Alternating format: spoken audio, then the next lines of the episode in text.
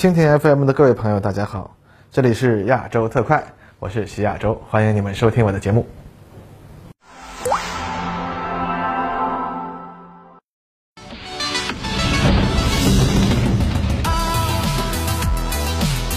各位朋友，大家好，欢迎收看本期的亚洲特快。这期节目啊，咱们就来聊个有意思的东西——外骨骼啊。其实近几年的科幻电影中啊，外骨骼已经越来越多成为标准配置了。不管是国产的这个《流浪地球》啊、《明日战记》啊，还是好莱坞的《明日边缘》《阿凡达》啊，里面都已经把外骨骼当做了一种未来军事和民用方面的标准装备。而至于在外骨骼基础上进一步加强装备沉重的装甲和的这个动力装甲啊，那就更常见了。走灵活机动路线的有钢铁侠啊，走质朴刚健路线的那是辐射里面的 T 系列，戴防护罩能徒手拆坦克的是光环的雷神锤，至于忠诚的那当然就是战锤四零 K 里星际战士那一套了啊。那不过不知道大家有没有注意到一点，那就是到现在为止，这些科幻程度较高、上天入地的动力装甲，大部分呢都只能用 CG 制作，但真正在电影里能够做出比较让人信服动作的，那主要还是外骨骼。同时呢，在各大漫展上扮成各种动力装甲出来的 coser 们，动作呢一般也都比较笨拙。啊，其实这恰恰是外骨骼技术已经越来越接近于现实所带来的。啊，举个例子来说，阿汤哥主演的这个《明日边缘》里面那套外骨骼啊，其实是没有动力的，但是它已经能够巧妙地利用机械设计，让人穿着它的时候啊，不至于非常费力。这其实这样的无动力外骨骼啊，那也就是大家在漫展上经常看到的那种半动力装甲的那种。哎，不过其实随着技术的发展，有一些这种外骨骼它已经是有电动助力的了。啊，近年来啊，各大国内外漫展上时不时啊也可以看到。至于说类似死亡搁浅里弩哥用的那种啊，那更是已经有快餐小哥穿着试用的这个新闻报道过了。那其实外骨骼技术啊。是很早就进入了人们视野的一种技术。早在上世纪五十年代，《星船伞兵》里就开始设想动力装甲，而且小说里呢还涉及到了一系列不用传统的控制面板来操作动力装甲上配置的各种电子设备和武器系统的设想。比如说啊，磕一下后槽牙就能和小队里的队友接通通信。哎，这其实就是从五十年代计算机技术开始发展，在技术方面比较敏锐的人们啊，就已经意识到，哎，在它的辅助下，可以发展出一种感应和判断人体动作的算法，进而用它来控制驱动各个关节的电动机，来增强人体的力量。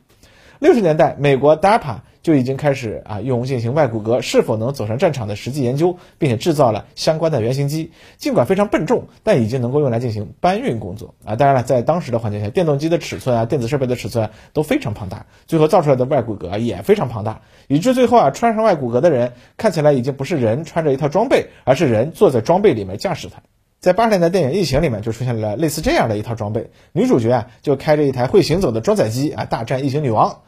当然，这也启发了当时的高达等日本动漫啊，由人驾驶的巨大机器人就成为了当时的介于现实主义和浪漫主义之间的一种特殊情怀。这里面最杰出的动漫当属《机动警察》，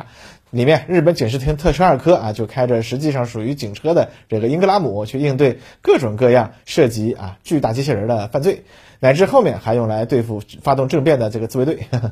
不过这个时期啊，现实领域，美国的 DARPA 在不同的时期开展的外骨骼项目已经迭代了好几次了。其实呢，这个机构差不多每隔十年左右就会开再开启一个新的外骨骼相关的研究项目啊。同样，利用药物和生物技术提高人体能力乃至创造超级士兵的项目也差不多啊，每隔十年左右就又会开展一个新的。只不过呢，这两个项目似乎一直啊都没有真正进入大规模实用阶段啊。当然了，这种项目中啊，呃，多少还是会有一些在黑色行动的世界里啊少量使用的啊。只不过呢，长期以来它主要是以药物为主。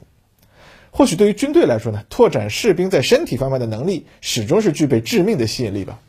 那进入二十一世纪以后啊，随着芯片制成的不断发展，微型传感器技术的不断创新，算法领域的进步，还有很重要的，随着强磁性材料的发展，大功率小尺寸电动机的进步也非常显著。这几项技术叠加，就使得外骨骼的机械电子部分在尺寸方面迅速变小。同时呢，在人体工程学方面的进步也是很重要的。在过去二十年中啊，人体工程学的发展可以说是突飞猛进，这使得外骨骼设计上也可以运用更巧妙的机械设计来改善其各方面的性能。哎，这一领域的发展动力很有意思，是商业化体育运动领域啊，对各种运动保护装备的研究。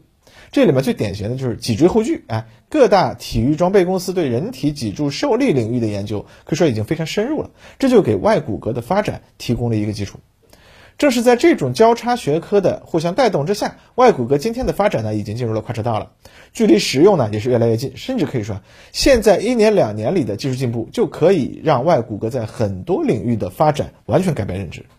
举例而言，二零二零年啊，美国福布斯杂志写了一篇文章，说美国当时的战术突击轻型士兵装具啊，所写 Talos，系统研制中呢遇到的一个困难和他们记者试穿的这个感受啊，其中提到，由于传感器和计算机的延迟，穿戴这套系统时啊，运动感觉就像是在一池子果冻里游泳，哎，这个感觉啊，就很类似于在差不多的时候，列车长在警用装备展上试穿国内啊外骨骼的时候的这个感觉，哎，短短两年以后。列车长在二零二二年珠海航展试穿了中国电科集团参展的外骨骼，已经感觉不到这种果冻里游泳的感觉了，甚至产生了一种啊外骨骼在带着我动的错觉。这其实就是在传感器和计算技术方面的发展所带来的进步。类似的，有朋友说近年来在电动助力自行车方面的发展，它也有类似的进步。同样类似，在人体工程学领域的进步，也使得新一代的外骨骼啊在运动灵活度方面，相比过去有了很大的进步。很多以前由于机械设计带来的对穿戴外骨骼后人体运动范围的限制，现在几乎已经感受不到了。这其实就是由于增加了更多的助力电机，同时他们的关节和传动系统的发展也有了新的迭代发展。所以从目前来看，外骨骼最大的限制，哎，和几年前一样，还是主要是动力。这一领域呢，现在也没有特别好的办法。在航展上，我们试穿的外骨骼依然是演示半小时、充电一整天的状态。不过呢，如果背上一个大号电池，活动时间那是可以提高到一小时甚至更长的。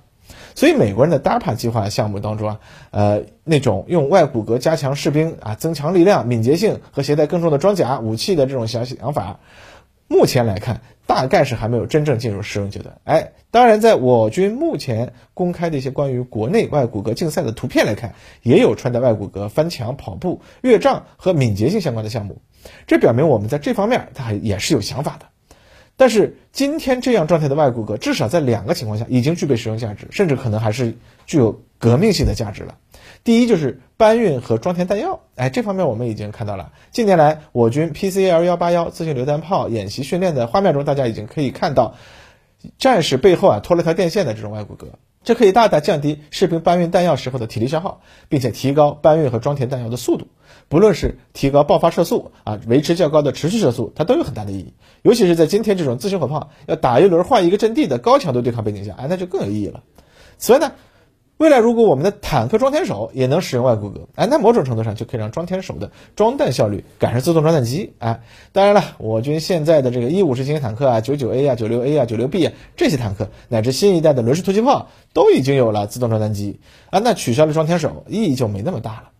但是对于我军中为数不少的一一式突击炮、零五式两栖突击车这些车辆来说，给装填手配上外骨骼的话呢，依然可以大幅度提高效率，尤其是这些轻型车辆本身车内空间比较大。也便于啊装填手穿戴外骨骼活动，但背后拖条线儿终归还是限制太大了。那么，如果能够使用新一代的电池啊，比如现在各种电动车上使用的新型电池，把士兵的活动时间啊提高到一小时左右，同时呢又能够大大减轻外骨骼本身的重量，使之在不启动的时候不至于过分消耗士兵的体力，那么这种东西是不是也在某些环境下可以有用呢？哎，其实想想也是有这种环境的，比如说卫生员抢救伤员，那也是我们几次外骨骼竞赛中啊和目前一些部队的训练中经常可以看到的一个场景了。其实还有一种可能性，那是否能把动力外骨骼和无动力外骨骼结合起来呢？之前啊，我们已经看到，在高寒地区部署的西藏军区的边防部队，装备了无动力外骨骼，哎，通过人体工程学和机械设计改变人体受力情况，使得沉重的背囊载具啊，主要由外骨骼来负荷，这就成了一种省力工具啊，让士兵可以承担沉重的装备啊，较为省力的在高原环境下活动了。那么在需要的时候呢，如果再启动电动助力。哎，那就可以使得运动速度、力量各方面获得较大的加成了。活动时间限制呢？啊，大概也是一小时。那么这样的一种外骨骼，差不多已经是在现在技术条件下一种可行的折中做法了。哎，实际上就是说，外骨骼的无动力承载机能啊，主要用来承担外骨骼本身给士兵增加的重量，使得士兵啊在不启动电动助力的时候啊，运动机能和平时差距不大。而在关键时刻呢，哎，启动外骨骼，立刻就能跑得更快，打得更重。哎。这是不是也就有了相当程度的战术价值了呢？啊，我们先假想一下，双方都不能使用枪械，只能肉搏的一种特殊情况，比如说在巡逻途中，哎，我们碰到敌人人多，我们人少的情况，哎，那我们可以利用外骨骼和夜视仪的优势，先啊迅速的脱困，同时呢，在高寒环境下，让我们的战士更好的保持体力。在高寒环境下，敌人呢会迅速的因为体力不支，队形散乱。哎，那现在的这个四眼夜视仪视野范围也足够大呀，足以在剧烈运动之下保持较好的搜索敌人的能力。那我们就可以找机会集中局部优势，放翻他一个俩的。再接着跑，如此反复风筝，把十几个敌人揍趴下，一个小时之内也是可以做到的呀。那就更甭提，如果你这外骨骼是还带上身部件，哎，拿根钢管一下子就能把对手手脚打断这样的情况，那会产生多大的威慑效果啊？哎，甚至啊，在阴暗环境下，对手也看不清你到底怎么就变得这么厉害了，他可能回去还给你传扬一下，哎，中国功夫 OK 啊，猴拳厉害啊，这样的传说是吧？而如果是通常的战斗环境，那么在城镇巷战中，我方突击队就可以穿着更加重型的装甲，携带哎八七式自动榴弹发射器这类的比较重型的武器去执行突击任务。其实近年来在中东地区的巷战中呀，各方都已经开始意识到，我国外贸的这种轻型自动榴弹发射器它是个好东西啊，这玩意儿士兵携带量大，打出去的威力又大，是破解中门对狙难题的不二神器。相比之下，美国 Mark 十九或者俄罗斯的三十毫米自动榴弹发射器，一个人他扛不动。而且发射的时候还，必须装在三脚架上打，很多时候啊，只相当于爆发火力更强的突迫击炮，或者啊威力更大的重机枪，和这种能当轻机枪用的国产榴弹发射器不是一个概念。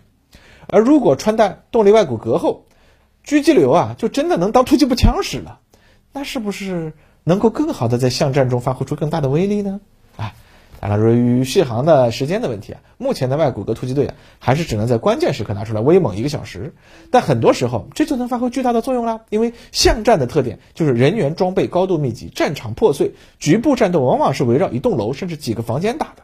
具备一个小时续航能力。但这期间啊，几乎刀枪不入兼威力巨大的这种突击队，它是不是已经可以解决很多问题了呀？哎，说起来，前几年的时候啊，其实国内就已经有单位开始考虑使用外骨骼了。不过当时啊，这个单位考虑的主要还是啊破拆铁门、强行进入房间，然后制服恐怖分子这样的用途。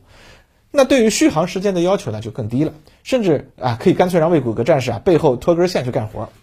但这几年呢，技术的进步确实突飞猛进，在外骨骼这个领域看来啊，确实现在已经越过了一个重要的门槛了。其实这就和前几年无人机突然之间就从只有特殊环境下使用的偏门装备，突然就变成了全世界各国军队热衷的重要装备一样。技术发展每跨过一个门槛，它就会带来一次认识上的巨大变化。